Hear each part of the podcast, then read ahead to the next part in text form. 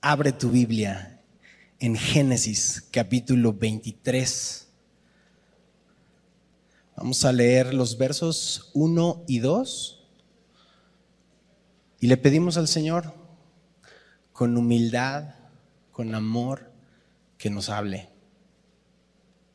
que nos rompa y nos vuelva a ser, que nos transforme, que nos limpie, que nos perdone, que nos anime, que nos consuele. Génesis 23, 1 y 2 dice la palabra del Señor. Fue la vida de Sara 127 años. Tantos fueron los años de la vida de Sara. Y murió Sara en Kiriat Arba, que es Hebrón, en la tierra de Canaán. Y vino Abraham hacer duelo por Sara y a llorarla. Vamos a orar. Inclina tu rostro. Padre, gracias por una oportunidad más de acercarnos al trono de gracia. Acercarnos a ti por medio de tu santa y bendita palabra. Permítenos que este pasaje nos enseñe más de ti que podamos ver un reflejo de tu amor, meditar, aprender, depender completamente de ti, Señor, de tu soberanía. Aprender a escucharte a través de tu palabra. Enséñanos no solo a escuchar, sino a obedecer, Señor. Obedecer a tu palabra. Y esto solo puede ser producto de tu Espíritu en nosotros. Por eso glorifícate, Señor, y llénanos con tu Santo Espíritu te lo pedimos en Cristo Jesús y la iglesia dice, amén. Ok. Llegamos al capítulo 23 y nos encontramos con un capítulo triste. La muerte y sepultura de la esposa de Abraham, Sara. Dice el verso 1. Fue la vida de Sara 127 años. Tantos fueron los años de la vida de Sara. Sara es la única mujer en la Biblia, la única que se registra su edad al morir. Así nos damos cuenta de cuánta estima es Sara en la Biblia. Y es muy interesante porque Sara, como hemos visto, tú dirías, claro, era perfecta, todo lo hacía bien, por eso tiene esta memoria. No, está muy lejos de ser una mujer perfecta. Recordamos que fue ella la que tuvo la idea de Agar, ¿te acuerdas? Fue ella la que se rió al escuchar a Dios sobre la promesa de su hijo. Sin embargo, Sara se menciona varias veces en la Biblia como ejemplo de una mujer. Mira, acompáñame un par de ejemplos. Isaías 51, versos 1 y 2. Oídme, dice Isaías, dice el Señor, los que seguís la justicia, los que buscáis a Jehová Mirad a la piedra de donde fuisteis cortados y al hueco de la cantera de donde fuisteis arrancados. Mirad a vuestro padre Abraham y a Sara que os dio a luz. Porque cuando no era más que uno solo, lo que llamé y lo bendije y lo multipliqué. Es interesante porque esos versos se están dirigiendo a quienes siguen la justicia, a los que buscan a Jehová y no está en nosotros. No es algo que podamos decir, es algo que Dios pone en nosotros. Y si tienes esa batalla de querer eh, congregarte o querer o no conectarte, bienvenido al club, no está en nosotros. Pero es una buena batalla. Es la batalla de la fe, del espíritu sobre la carne. A veces nos sentimos fuera del lugar no merezco, no estoy ahí. Nunca lo vamos a estar en nuestras fuerzas. Necesitamos el glorioso evangelio y se dirige a nosotros que queremos seguir la justicia, que queremos buscar a Jehová. Él lo hace, Él se acerca a nosotros y no está mencionando solamente a Abraham. ¿A quién está mencionando como ejemplo? A Sara, mírenlo. A un hombre imperfecto, a una mujer imperfecta, mírenlo. Porque no se trata de la perfección de Sara sino como dice el verso, que fue Dios que los llamó, fue Dios quien los bendijo, fue Dios quien los multiplicó. Así que no se trata de las cosas buenas o malas que hizo Sara, sino de quién era su Dios. No se trata de nosotros. Y tenemos que recordarlo todos los días. Vernos al espejo y decirnos a nosotros mismos, no Tú no mandas, manda Cristo. No se trata entonces de la acumulación de cosas buenas para que Dios me reciba, sino de quién es nuestro Señor. Y nuevamente en el Nuevo Testamento te voy a dar otro ejemplo. Sara se vuelve a mencionar como ejemplo. Mira lo que dice ahora, vamos al Nuevo Testamento, primera de Pedro, capítulo 3, versos 3 al 6. ¿Ves el ejemplo de Sara no en Sara y en Abraham, sino en quién es Dios que los llama, que los bendice y que los multiplica? ¿Ok? Ahora vamos a ver el ejemplo en el Nuevo Testamento. Dice, vuestro atavío no sea el externo de peinados ostentosos. Bueno, ahí yo ya me salvé. De adornos de oro, de vestidos lujosos, sino el interno el del corazón, en el incorruptible ornato de un espíritu. ¿Qué dice el texto? Afable. ¿Y qué más? Apacible, que es de grande estima delante de Dios. Qué hermoso texto. Porque así también se ataviaban en otro tiempo aquellas mujeres santas que esperaban en Dios. Subraya en tu texto. Mujeres que esperaban en Dios, estando sujetas a sus maridos puedes esperar en Dios estando sujeta a tu marido.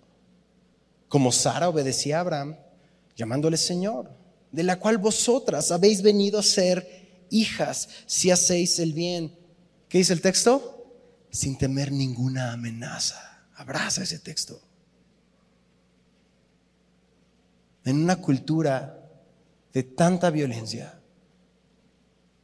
en una cultura de tanto egoísmo. Y quizá puedes leer esto y pensar que esto es inalcanzable. Si estás casada o estás soltera, anhelando matrimonio, o ya estás en el matrimonio y dices, no, esto no se puede. Pero luego lees la historia de Sara, lo imperfecta que era. Y entonces tienes esperanza porque no se trata de las obras de Sara, sino de Dios, de su fidelidad en la vida de Sara, en la vida tuya. Es Dios en ti.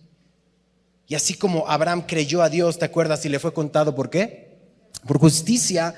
Igual vemos esa evidencia en Sara al ver la sujeción a Abraham, su esposo. Y déjame decirte algo, Abraham estaba muy lejos de ser perfecto. nosotros como esposos, y me pongo en primer lugar, llegamos a ser muchas veces como Abraham. Y es tan difícil que nuestras esposas se sujeten a nosotros. ¿Cuántas decisiones malas hemos tomado? Y esperamos que ciegamente se sujeten a nosotros, como si no tuvieran una opinión propia como si fuera automático para ellas. Imagínate cuando por miedo Abraham dice que Sara era su hermana, ¿te acuerdas? No está registrado en el texto bíblico, pero estoy seguro que le echó unos ojos de la esposa de Will Smith en los Óscares. Estoy seguro que está siguiendo Óscares verso a verso. ¿Te imaginas la cara? no estaba de acuerdo. Sin embargo, confió en Dios, no confió en Abraham. Se sujetó. Dice Pedro, 1 Pedro, sin temer ninguna amenaza, porque ella sabía quién realmente cuidaba de ella y era Dios. Les ha dado la bendición, mujeres y esposas, de confiar directamente en la fuente, casadas o solteras. Pero ha puesto hombres para que nosotros también nos sujetemos a Dios y esperemos nosotros en Dios. Ahora, es importante aclarar esto, la sujeción de la que estamos hablando no es en un contexto de violencia y maltrato. Dios por ningún motivo te está pidiendo que te sujetes al abuso. Pero aquí vemos que el ejemplo de Sara es una mujer que esperaba en Dios, no en su marido. Esperaban en Dios, sujetándose a su marido, dejando que la responsabilidad recaiga en el lugar correcto y confiando en que Dios va a hacer la obra en tu marido. Y Dios la va a hacer. Porque el que empezó la obra, la va a terminar. Fiel es el que cumplió fiel es el que prometió. Nosotros nada más estorbamos, pero Dios va a hacer la obra en estas ratas inmundas pecadoras que somos. Y el ejemplo de Sara no está en sus obras, sino como dice el verso 5, que su, esperaba, su esperanza estaba en Dios. Por eso puede sujetarse a su marido. Tanto el Antiguo Testamento como el Nuevo Testamento, Sara es ejemplo porque esperaba en Dios. Hermanas, esperen en Dios. Parece que es tan común y tan normal y lo has escuchado muchas veces, pero quiero que lo abraces en tu corazón por siempre. Espera en Dios. No en el cambio inmediato de tu marido, de su actitud o de sus formas. Espera en Dios. Dios ya nos ha dado a nuestras esposas. Y saben algo, no olvidemos, acabamos de pasar por el capítulo 21 hace poco. En el verso 12, Dios le está diciendo a Abraham que en todo lo que te dijere Sara, ¿te acuerdas? Oye su voz porque no es una sujeción sin opinión, es una sujeción activa. Dios nos ha dado a nuestras esposas como una herencia, como una bendición, pero aquí vemos que en la sujeción incluye la participación de la esposa en la toma de decisiones. Escúchala. Ella está viendo cosas que nosotros no vemos como hombres. Dios la ha puesto como ayuda idónea. En mi vida Dios ha usado a mi esposa innumerables veces para mostrarme cosas que yo no veo a simple vista. Soy torpe en verlas, aunque son muy obvias. En la educación de mis hijos, en el ministerio, en el trabajo, en mi relación con las personas, en la vida misma. ¿Cuántas veces no es por nuestra esposa que nos anima? Hey, disipúlate entra al instituto, toma la batuta, abre tú la Biblia, congrega a la familia, vamos a orar juntos, escuchas a tu esposa diciendo esto. Y no es su labor, pero te está apuntando a lo que Dios está diciendo que hagamos. Los días son malos, no se van a poner mejores, y no soy un pesimista. Dios viene.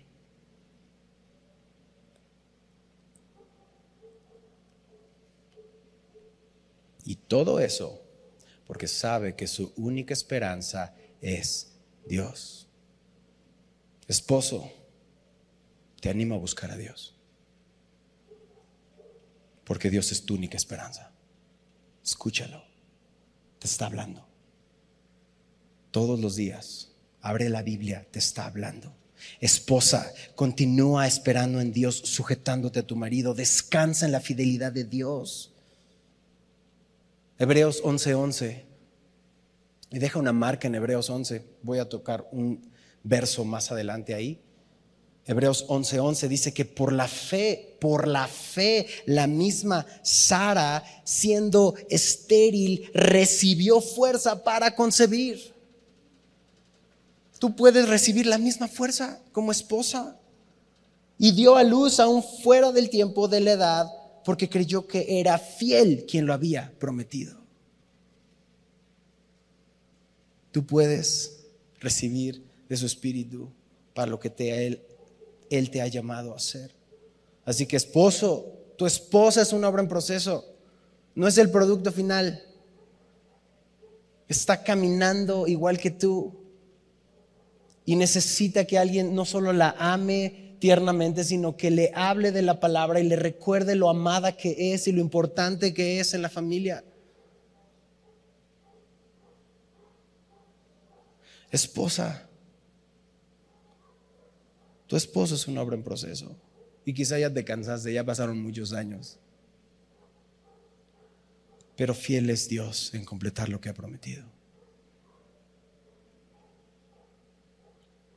Verso 2. Y murió Sara en Kiriat Arba, que es Hebrón, en la tierra de Canaán. Y vino Abraham a hacer duelo por Sara. ¿Y qué dice el texto? A llorarla.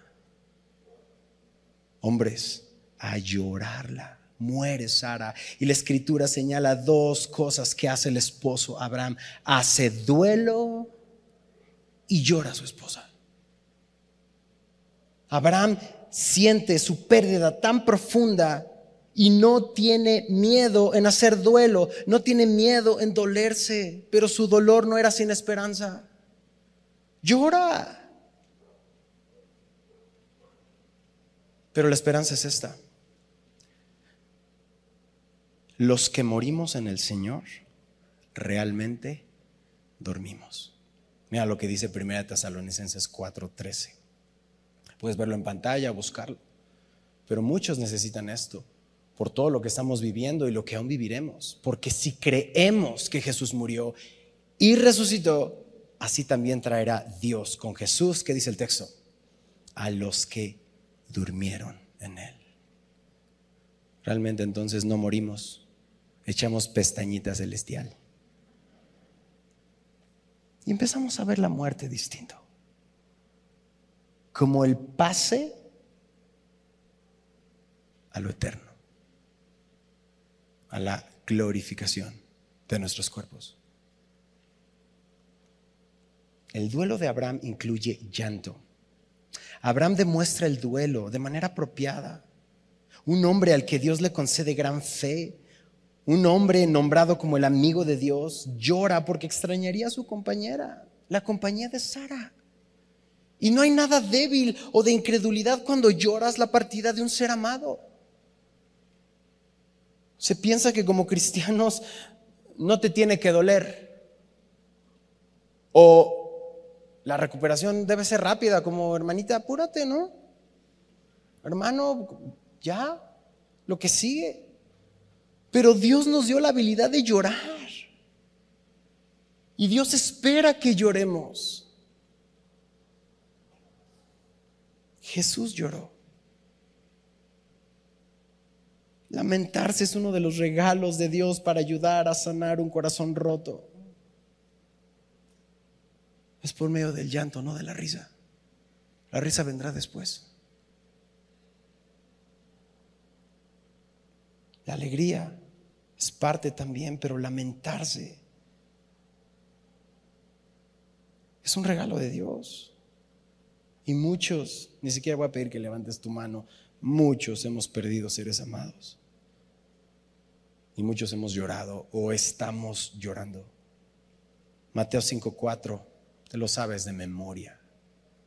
Jesús dijo, bienaventurados los que lloran, porque ellos recibirán consolación. Déjame leerte pequeño fragmento del libro Camino a la Cruz del pastor Paul Tripp acerca de lamentarse y llorar. Lamentarse y llorar es sano porque nos forza a considerar todo el peso de la tragedia del pecado. Lamentarse y llorar es sano porque nos hace clamar por el restaurador de todas las cosas. Lamentarse y llorar es sano porque nos lleva a aferrarnos a las promesas de Dios de la eternidad.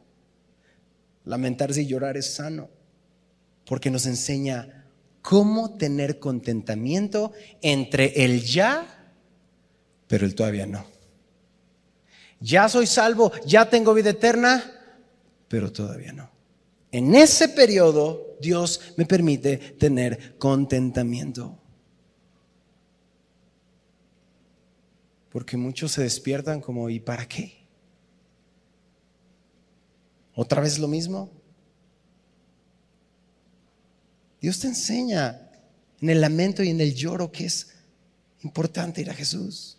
Lamentarnos y llorar es sano, dice el pastor Tripp, porque cuando nos lamentamos de esa manera, el Dios de toda consolación escucha nuestro clamor y nos da un consuelo más profundo que cualquier otra cosa que pudiéramos querer.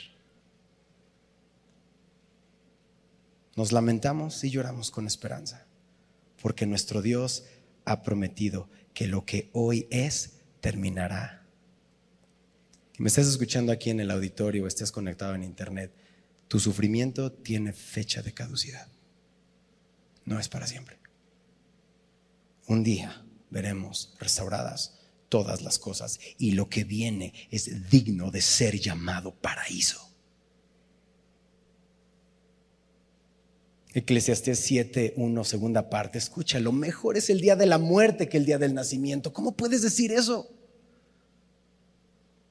¿Cómo puedes decir eso? Porque para el creyente es glorioso. Claro, ¿dolerá? Sí. ¿Lloraremos? Seguramente. Extrañaremos, pero por supuesto. Pero quiero que lo veas con ojos eternos. Nuestra batalla va a terminar. Nuestro sufrimiento va a terminar. La incertidumbre va a terminar. Y un día, como estudiamos hace tiempo en Apocalipsis 21, en el 4 y en el 5, enjugará Dios toda lágrima de nuestros ojos. Ya no habrá muerte, ya no habrá más llanto, ni clamor, ni dolor, porque las primeras cosas pasaron y el que estaba sentado en el trono dijo que lee conmigo, he aquí yo hago nuevas todas las cosas.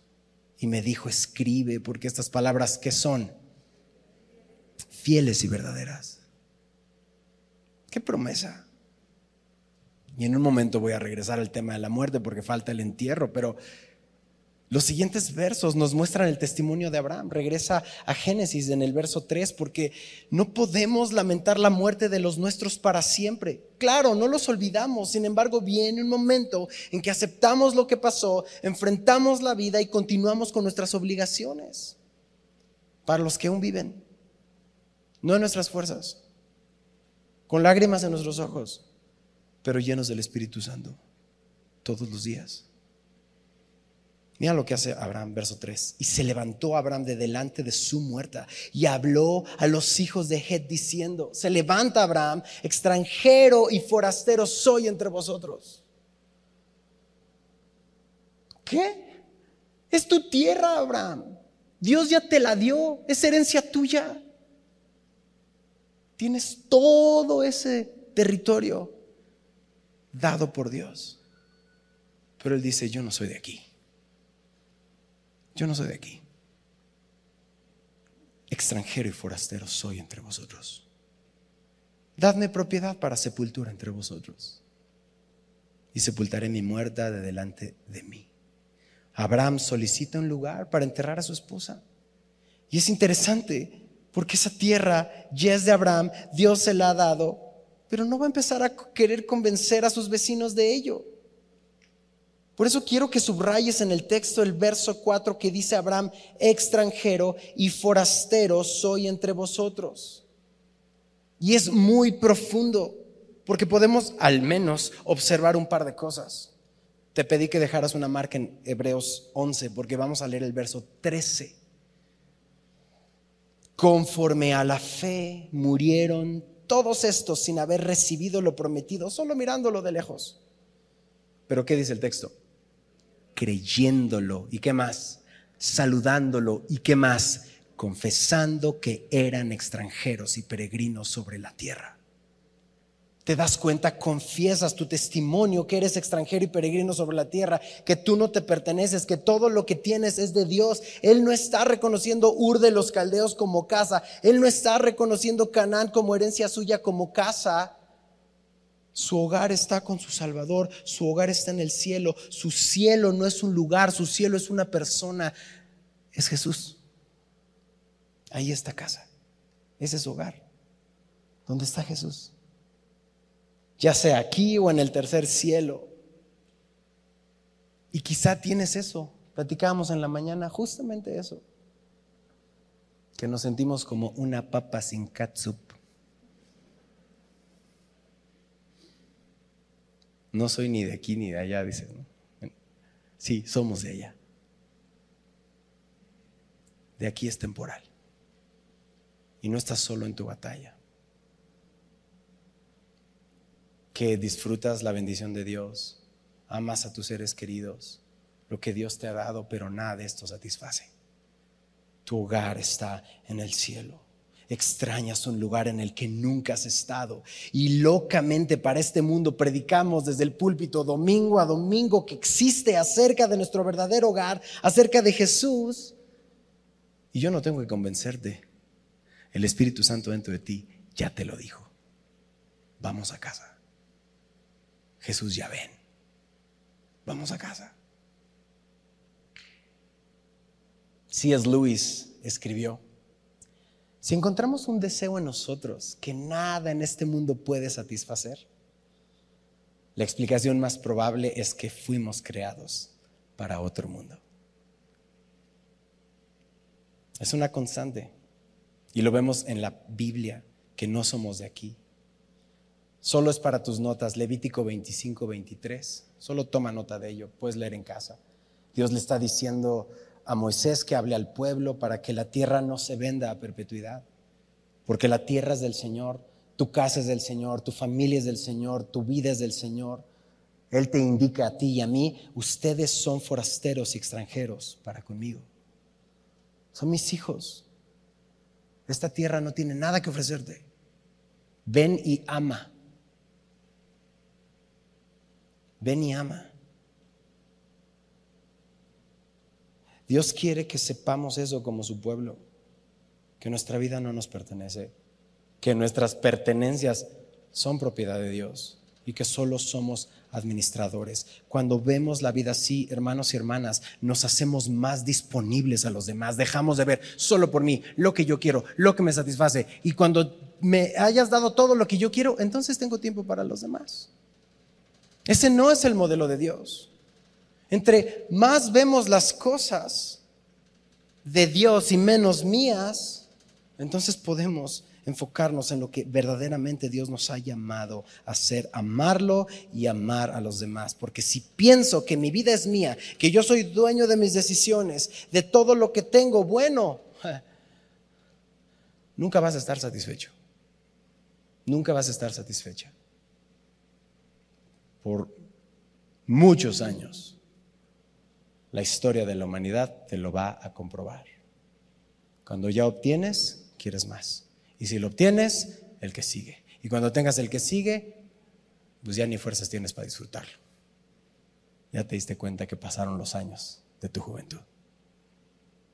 Pero la palabra de Dios sigue siendo firme, sigue siendo fuerte. Tú eres el dueño de mi vida, Señor. Tú eres el dueño de mis decisiones. Así que Moisés, en quien Dios puso para liberar y traer la ley al pueblo de Dios, pero también saben quién, el rey David, un rey conforme al corazón de Dios. Esto lo pasamos hace varios miércoles, pero en el Salmo 39, 12, David está clamando, oye mi oración, oh Jehová, escucha mi clamor. No calles ante mis lágrimas, porque forastero soy para ti. Abraham, Moisés, David, y se brinca el Nuevo Testamento. Primera de Pedro 2.11. Y esto es para todos nosotros.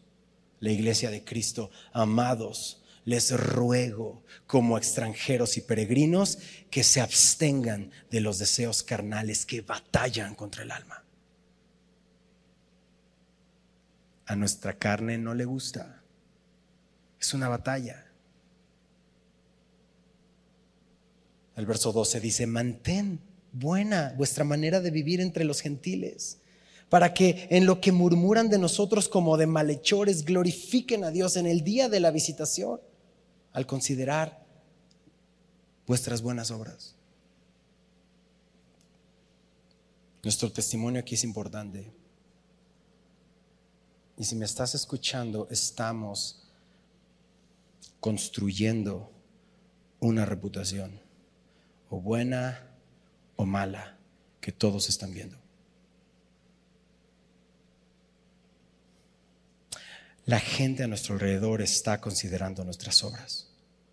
Si somos moradores de la tierra, esto es todo lo que tenemos, esto es todo lo que hay, esto es todo lo que soy, o somos peregrinos y extranjeros.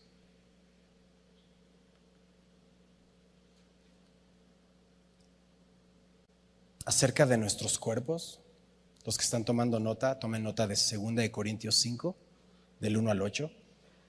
Lean en casa.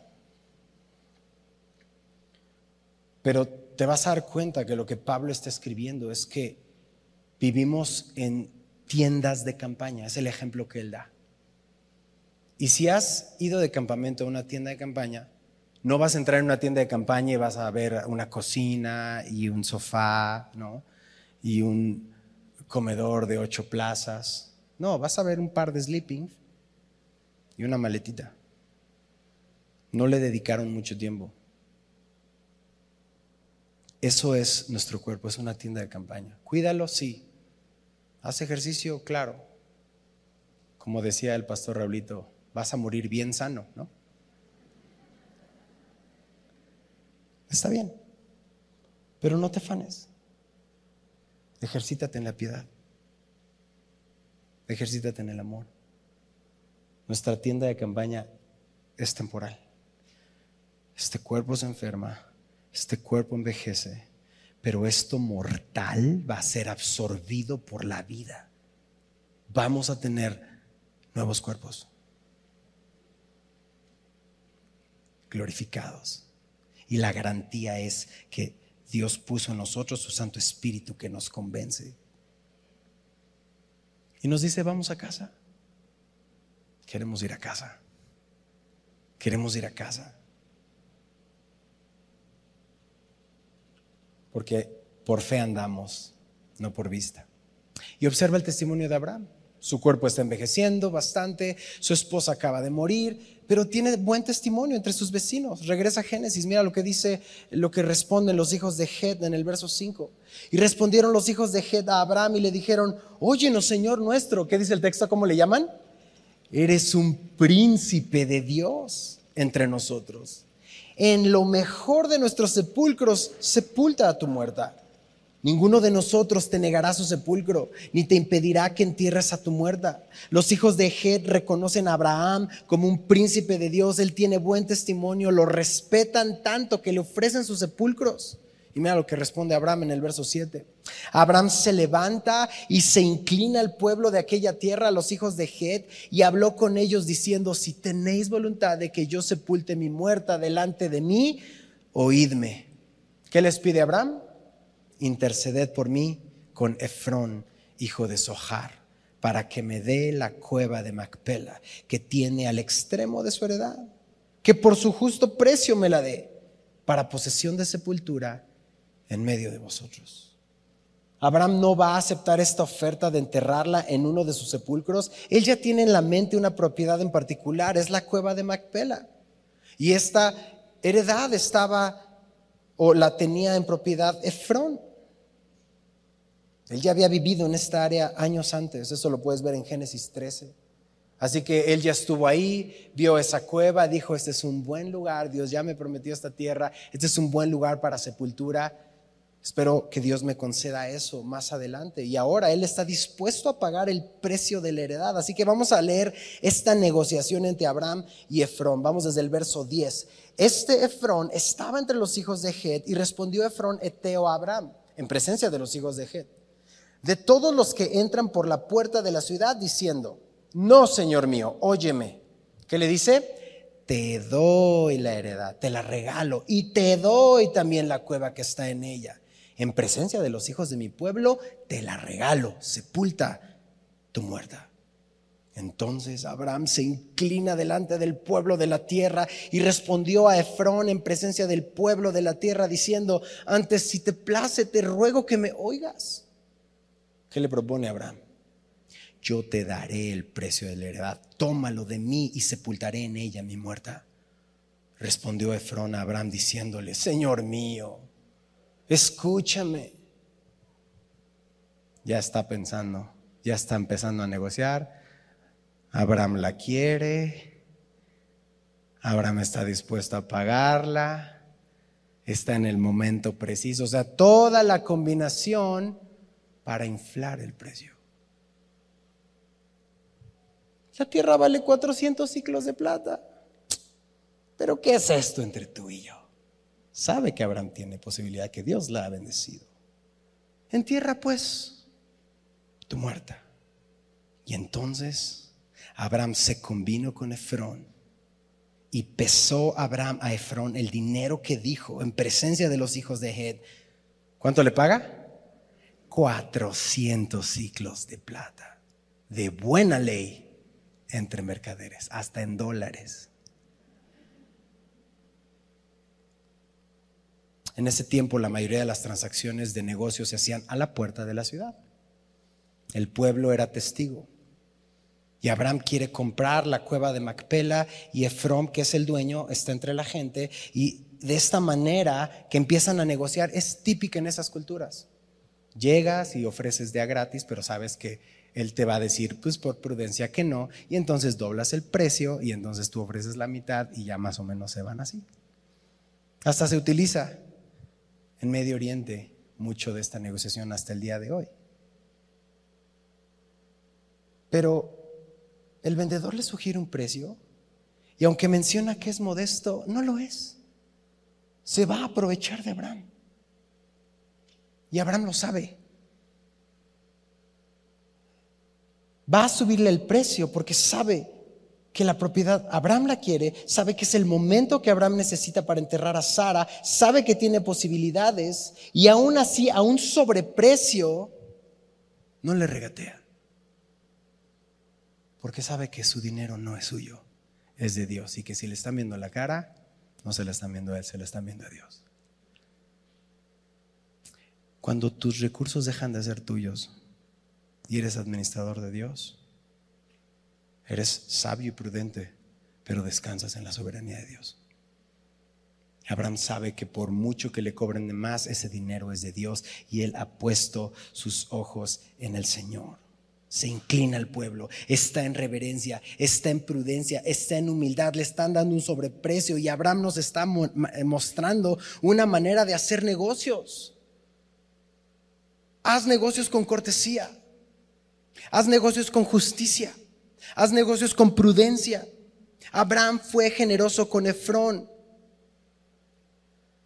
Y eso va en total desacuerdo a lo que un negociador profesional te diría hoy.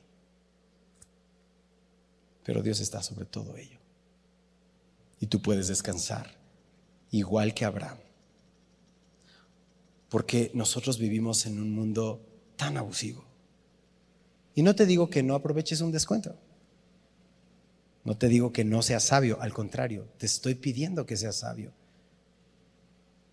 Pero que lo hagas en conciencia de que lo que tienes no es tuyo, es de Dios. Y entonces te va a dejar de doler. Vas a empezar a ser sabio, cuidadoso, pero ahora honesto e íntegro. Y el mundo no es honesto, no es íntegro. Así que el consejo que nos está dando Abraham es anteponer nuestro testimonio a Dios sobre la ganancia monetaria. Cuando tengas que decidir entre esos dos, glorifica a Dios. Glorifica a Dios. Da testimonio de quién es tu Padre y descansa en su soberanía. Terminamos el capítulo. Abraham va a pagar el precio, dice el verso 17. Y quedó la heredad de Efrón, que estaba en Macpela, al oriente de Mamre. La heredad con la cueva que estaba en ella y todos los árboles que había en la heredad y todos sus contornos como propiedad de Abraham, en presencia de los hijos de Het y de todos los que entraban por la puerta de la ciudad. El texto nos está enfatizando que toda esa propiedad era de Abraham porque la compró. O sea, no solo Dios ya se la había prometido, sino que es suyo y lo paga. Este pequeño ejemplo me recuerda a nuestro Señor. Él crea, y venimos viendo en Génesis, Él nos crea, somos suyos y paga el precio con su vida otra vez por nosotros. Allá éramos suyos, pero vuelve a pagar el precio con su sangre. Y Abraham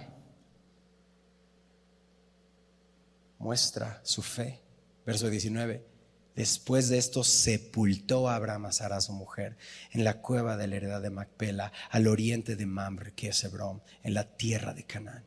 Y quedó la heredad y la cueva que en ella había de Abraham como una posesión para sepultura recibida de los hijos de Het. El que haya adquirido esta tierra Quizá uno haya dicho, no, pues es que murió Sara, me voy a regresar a Ur de los Caldeos, pues ella es de allá, yo soy de allá, vamos a regresarla a sepultarla con la familia. Él no hace eso. Entierra a su esposa en la misma tierra que Dios le dio. Y esa es una declaración de fe para todos los que estaban allí. Entierra a su esposa en la tierra que Dios le dio a él y a sus descendientes. Es un acto de fe. Y le da a su esposa un entierro digno. Y no digo por el lugar porque a muchos nos ha tocado lidiar con este tema particularmente en los últimos meses. No fue digno por el lugar o el terreno. Es digno por la confianza en la palabra de Dios. La mejor manera de despedir a nuestros seres amados, familia, confía en la palabra de Dios. Diga el débil, fuerte soy. Que no tengas fuerzas en medio de tu pérdida, en medio de tu llanto. Confía en lo que el Señor ha dicho. Pero entendemos que no termina la historia en un entierro. La muerte de los creyentes son un testimonio de que creemos en una resurrección futura. Así que no importa el lugar donde seamos enterrados, no te preocupes en cómo vamos a morir. Si el Señor no viene antes por nosotros, eso es lo que va a pasar. No te lo estoy profetizando. La palabra ya lo hizo. La paga del pecado es muerte. Por eso muere la gente. Pero la dádiva de Dios, ¿qué es? vida eterna. ¿En quién? Solo en Cristo Jesús. Nuestra declaración de fe hoy es que tú y yo tenemos la certeza de la vida eterna porque es promesa de Dios. Acompáñame rápidamente a Juan 11, 25. Subráyalo. Este es el momento en que subrayas tu Biblia si es que no tienes subrayado el texto en estos versos desde el 25 hasta el 27. Lo sabes de memoria son palabras de Jesús traducidas a nuestro idioma para que las entendamos. ¿Qué dice, Jesús? Yo soy la resurrección y la vida. El que cree en mí, aunque esté muerto, vivirá. Y todo aquel que vive y cree en mí, no morirá eternamente. ¿Qué pregunta Jesús? ¿Crees esto? Verso 27, le dijo, le conmigo, sí Señor, yo he creído que tú eres el Cristo, el Hijo de Dios, que has venido al mundo. Nuestra confianza de esto es la resurrección de Jesús de los muertos. Y el mundo quiere borrar a Jesús. El mundo quiere quitar a Jesús. No quiere tener rastro de Jesús. Quiere quitarlo del mapa, pero nosotros lo volvemos a poner en el centro de nuestra vida. No nos preocupa lo que haga o no haga el mundo, nosotros nos ocupamos en lo que hacemos nosotros, en nuestra familia, en nuestra vida, poner a Cristo en el centro. Cuando lleguemos al final de Génesis nos vamos a dar cuenta que esa cueva de Macpela es una tumba que está llena. Sara está enterrada ahí, el mismo Abraham está enterrado ahí, Isaac, Rebeca, Lea, Jacob. Génesis va a terminar con una tumba bastante llena. Pero los evangelios terminan con una tumba vacía. Jesús conquistó la muerte y ha destruido su aguijón para siempre. Por la victoria de Jesús es que tú y yo podemos no temer a la muerte. Puedes no temer la muerte. Si estás pasando en un proceso de duelo, si estás padeciendo la angustia de la muerte, quiero recordarte que puedes llorar con esperanza. Porque muchas veces, sí, a veces termina el domingo con una nota de gozo, el texto nos lleva a gozarnos en el Señor, pero hoy el texto nos está llevando a meditar que nuestra vida es frágil y está en las manos de Dios. Y no sabemos cuándo seremos llamados a casa. Y vivimos como si ese día no llegara. Pero puedes decirle en tu llanto, Señor, sí, yo he creído que tú eres el Cristo, el Hijo de Dios, que has venido al mundo. Puedes ser consolado y consolada por tu Padre que está en el cielo. Y no va a ser fácil. Nuestros seres amados van a quedar en nuestro corazón. Van a quedar en el recuerdo. Pero cuando lloremos, cuando nos duela, cuando tengamos nostalgia y veamos una fotografía, cuando llegue el siguiente año en esa fecha importante, donde quizá ya nadie se acuerda, pero tú sí, y es un día duro para la familia, puedes recordar bienaventurados los que lloran porque ellos recibirán consolación. Abraza a quien sabes que está pasando por esos momentos, no solo en la partida inmediata, sino un año después, dos años después, tres años después. No es fácil. Pero Dios ha prometido consolarnos. Ora con ellos, llora con ellos. Vamos a orar.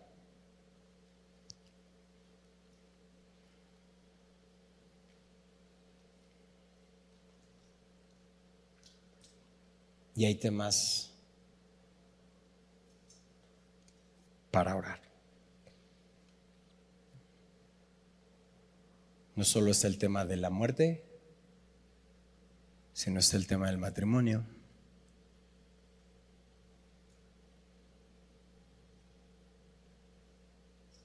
Así que ven delante de Dios y preséntale lo que quieras presentarle. Y agradecele por Jesús. Padre, gracias. Gracias por tus promesas. Gracias por la promesa de la vida eterna. Gracias por tu consuelo, por entender nuestro dolor.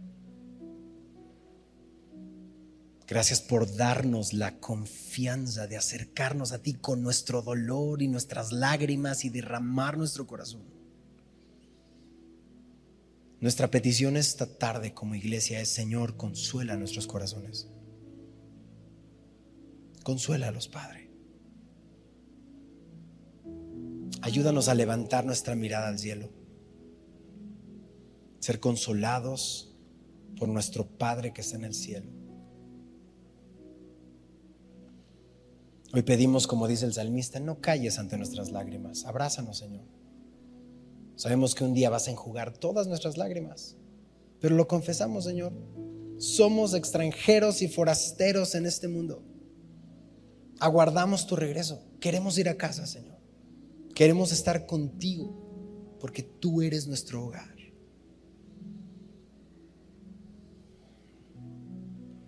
Y por último, Quiero orar por los esposos y esposas en este lugar. Si está a tu lado tu esposo, tu esposa, toma de su mano, por favor. O abrázala mejor aún. Si no está aquí tu esposo o tu esposa, pon tu mano sobre tu corazón.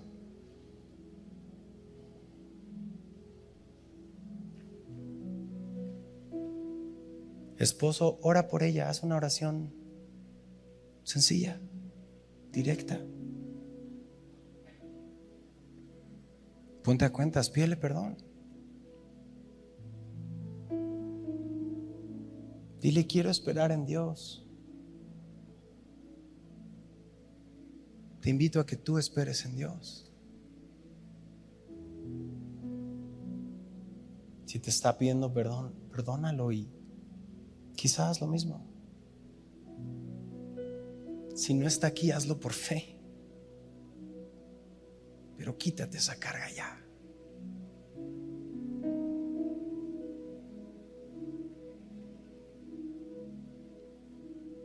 Porque el que comenzó la buena obra la va a terminar en tu esposo, la va a terminar en tu esposa, la va a terminar en tu hijo, la va a terminar en tu hija, la va a terminar en tus nietos, porque Él lo prometió. Así es que no dejes que el orgullo ni la soberbia tomen lugar más en tu corazón. Y esposa, haz una pequeña oración por tu esposo. Agradecele a Dios por ese hombre que Dios te dio. Y dile, Señor, ah, pongo mi esperanza en ti, que vas a hacer la obra de mi esposo. Padre, oro por esposos y esposas en este lugar, los que estén conectados. No es fácil, pero como esposos y me incluyo en primer lugar, permítenos buscarte. Porque tú eres nuestra única esperanza. Perdónanos porque hemos querido cambiar en nuestras fuerzas y en nuestros términos. Y nos hemos establecido tantas veces como los reyes de nuestro propio corazón. Y hacemos tan difícil que se sujeten a nosotros, nuestras esposas. Perdónanos, Señor. Sé que no es mística ni magia ni algo solo emocional, pero pone en nosotros la convicción de morir a nosotros diario para que tú crezcas y ser un reflejo tuyo en el hogar. Ser los primeros en juntar la familia a orar, los primeros en juntar a la familia a leer, los primeros en juntar a la familia a congregarnos, los primeros, Señor. Eso es lo que nos has pedido. Perdónanos, Señor. No está en nosotros, pero tú puedes hacerlo. Oro por las esposas para que sane sus corazones y puedan continuar esperando en ti, sujetándose a su marido, descansando en tu fidelidad, no temiendo, Señor, reproche, dando su opinión que tú has puesto también en su corazón. Permíteles abrazar como Sara, que creyó que tú eres fiel y tú eres quien lo has prometido. Así que esta tarde nuestra petición, ya no solo como matrimonio, sino como todos los que estamos aquí presentes, solteros, solteras de cualquier edad, transfórmanos, Señor. Dile, transfórmame, Restaurame, Señor. Límpiame, Señor. Perdóname, Señor. Lléname de ti, Padre. Que no sea un momento meramente emocional. A lo largo de esta semana, déjame entregar todo aquello que estorba. Y lo llevo a la cruz. Porque un día no seré más forastero y extranjero un día, estar en casa. Porque tú compraste mi ciudadanía, Señor, con tu sangre.